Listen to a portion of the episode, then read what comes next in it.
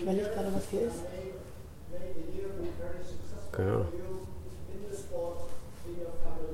Meinst du, hier stehen die? FI. Ich glaube, das hört man aber nicht. Beziehungsweise, wenn, dann ist es, wenn dann ist es doch nicht so schlimm.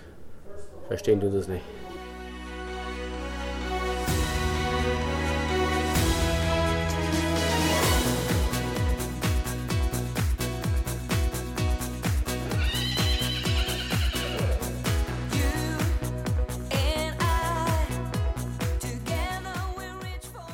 Willkommen zu unserem Podcast Zwei mehr, bisschen Fuß. Der Podcast, der hinter die Reitsportkulissen hört. Präsentiert von Ongard Marketing und Nicole Clement.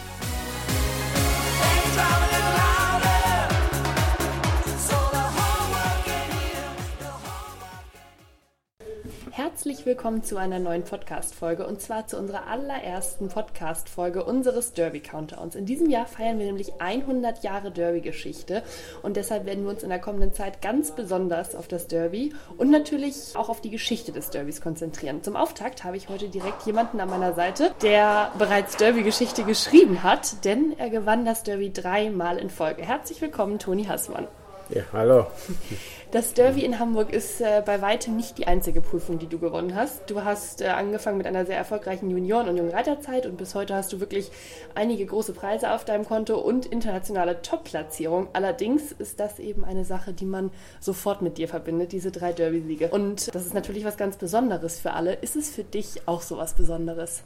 Ja, Hamburg ist schon was ganz Besonderes, aber wenn man auch schon einmal gewonnen hat, äh, ist man äh, eigentlich immer ein Derby-Sieger. Und das auch dreimal in Folge zu schaffen, war für mich auch überraschend.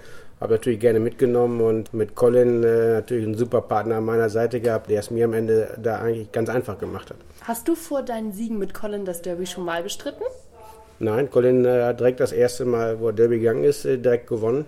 Er ist insgesamt viermal gegangen. Im letzten Jahr äh, nach den drei Siegen hatte ich einen Fehler, war auch noch gut platziert und danach war er leider verletzt und konnte nicht mehr äh, am Derby teilnehmen. Also viermal dran teilgenommen mit Colin. Hast du danach nochmal am Derby teilgenommen? Ja, ich habe es noch einmal versucht mit einem, aber äh, ich war, glaube ich, ein bisschen übermotiviert. Äh, Es hat nicht so hingehauen, wie ich mir das vorgestellt War habe. kein Colin. Nee, war kein Colin. Wann kam dir denn das erste Mal der Gedanke, dass du an diesem Springen teilnehmen möchtest? Ja, ich hatte selber vorher schon mal geritten, in jüngeren Jahren mit, äh, mit dem Hengst Nonstop. Den hat vorher auch schon mal äh, Neko Pessoa am Hamburger Derby geritten. Damit ist er am Buschochse mit ihm gestürzt und dann äh, hat ein Sponsor von mir den gekauft. Und den habe ich auch schon zweimal Derby geritten, war auch mit dem zweimal platziert. Und ja, dann war im Grunde der dritte Start äh, war halt mit, mit Colin dann und äh, ja, da hat es äh, am besten funktioniert. Mhm. Und wann kam dir der Gedanke, dass Colin vielleicht ein Derbypferd sein könnte? Woran merkt man sowas? Ja, ich hatte irgendwie das Gefühl, dass es mit dem funktioniert, weil er richtig viel Vermögen hatte und äh, eine super Galoppade und am Ende richtig gut aus so einen Steilsprung springen konnte. Und äh, da bin ich einfach angefangen zu üben, habe mich damals so ein bisschen über meinen Trainer drüber weggesetzt. Wieso hat er gesagt, du sollst es nicht tun? Er hat gesagt, das funktioniert nicht. Und äh, das hat mich natürlich noch mehr, äh, habe ich noch mehr der Ehrgeiz gepackt und äh, noch mehr angefangen zu trainieren. Und dass es direkt im ersten Jahr dann halt so gut klappt, im Derby, äh, wie es mit Colin dann geklappt hat, das hatte ich Ja, auch nicht was mitgerechnet. Hat, was hat denn dann dein Trainer gesagt? Zu, das klappt nicht, als du dann da Ja. standst mit der goldenen Schleife am Na, Kopf. hat er gesagt, man muss doch manchmal auf den Reiter hören. Gute Idee auf jeden Fall. Warst du denn schon als kleines Kind auf dem Derby? Oder hast du erst damit tatsächlich angefangen, so als du aktiv geritten bist und da wirklich dann auch starten konntest? Nee, erst als ich aktiv geritten bin und äh, auch starten konnte. Ich habe aber damals auch schon in Rastede am Oldenburger Landesturnier äh, Pony Derby geritten. Und äh, da habe ich auch schon mal gewonnen. Ach, tatsächlich. Und Pony Derby ist auch richtig mit Wall und wie kann Ja, man sich das vorstellen? Burmats Grab und äh, so alle möglichen Sachen, die halt auch im Derby mit drin sind. Also mutig warst du schon immer. Ja, ja. Gibt es denn in diesem Parcours, der wird ja wirklich als ganz besonderer Parcours beschrieben, was er ja auch einfach ist, gibt es da Teile, die du mehr magst und die du weniger magst oder die für dich einfacher und schwieriger zu reiten sind?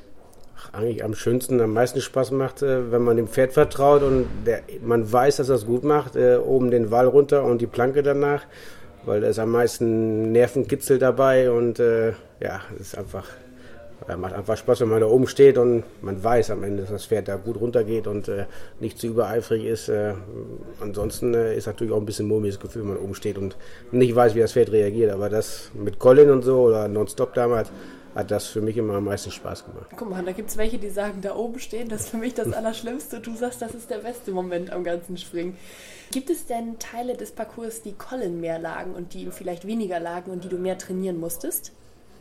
Ja, Colin lagen eigentlich die Derbynisse immer gut. In den Qualifikationen hat das nie funktioniert mit ihm. Ich glaube, ich habe ihn ja viermal geritten da. Ich war, glaube ich, einmal äh, platziert in den Qualifikationen. Ansonsten hat das da bei den normalen Sprüngen immer nicht so hingehauen. Und äh, im ersten Jahr war ich auch gar nicht qualifiziert. Bin dann nachgerutscht, war dann zweiter Starter im Derby, als es nach Qualifikationen ging und äh, war dann direkt null. Und da war natürlich eine ganz lange Wartezeit. Bis Damit das hat man nicht gerechnet. War. Nein, überhaupt nicht. Woran liegt das? Das hört man wirklich total oft, dass man sagt, oh, in den Qualifikationen ist es noch völlig durchwachsen gelaufen und dann auf einmal am dritten Tag macht es irgendwie Klick. Ja, das ist einfach in Hamburg Sonntag, das ist einfach ein anderer Tag. Dann schon die ganze Atmosphäre, wenn man auf dem Platz drauf reitet oder schon den Parcours abläuft. Am Ende ist es wie zwei verschiedene Turniere und es äh, ist einfach ja, die Atmosphäre ist schon gigantisch da. Die Qualifikationen sagen dann ja auch gar nicht so viel darüber aus, wer Sonntag dann wirklich die Nase vorne hat, ne? Nein, eigentlich nicht. Man gucken, muss so ein bisschen gucken, wie die Pferde, die Derby-Hindernisse springen. Da kann man schon sehen, wie es eventuell auch am Sonntag bei manchen Pferden ablaufen wird, auch wie sie in der zweiten Qualifikation den Wall runterkommen. Da kann man am Ende schon viel sehen, ob es dann am Ende am Sonntag auch funktioniert. Hast du denn mit Colin, der ja wirklich so ein Spezialist dann war fürs Derby, hast du mit dem viel trainiert noch vor dem Turnier oder hast du dann gesagt, ey, der kennt jetzt seine Aufgaben, äh, da machen wir jetzt mal nicht so viel? Im ersten Jahr habe ich ganz viel trainiert, äh, bin oft losgefahren, war auch noch äh, zwei Tage bevor das Hamburger Turnier angefangen hat, ihn in Hamburg bei der Familie Livotto, die ja den Parcours da im Grunde nachgebaut hat und habe alles nochmal drei, vier Mal wirklich auch durchgesprungen. Und da hat das eigentlich nicht so gut äh, geklappt. Ich habe so lange, bis es funktioniert hat. Und äh, ja, wie gesagt, sonntags in Hamburg war es dann gut. Man redet ja immer davon, dass die Pferde sogenannte Derby-Spezialisten sind. Und dass es Pferde gibt, die, ich sag mal, das ganze Jahr auf der Weide stehen und zum Derby werden sie dann rausgeholt, weil das können sie. War Colin ein Pferd, den du auch im normalen Springen geritten hast? Oder war das ein wirkliches Derby-Pferd? Nee, Colin ist im Vorfeld auch äh, große Preise gegangen und auch Nationenpreis damals mit mir in Hickstadt auch schon gegangen. Aber im Nachhinein, als er dann das erste Mal Derby äh, gewonnen hat, wurde das andere halt mit großen Preisen weniger und er haben uns doch im Grunde immer mehr auf das Derby spezialisiert. Was sagst du denn dazu? Mittlerweile ist es ja so, dass die erste Qualifikation am Mittwoch ist, dann geht es am Freitag weiter und am Sonntag eben das Derby. Und es ist ja immer ein Tag Pause dazwischen. Das hat sich ja verändert, aber es war mal anders. Da war die erste Quali am Donnerstag. Findest du das gut, dass immer ein Tag Pause ist zwischen den Springen?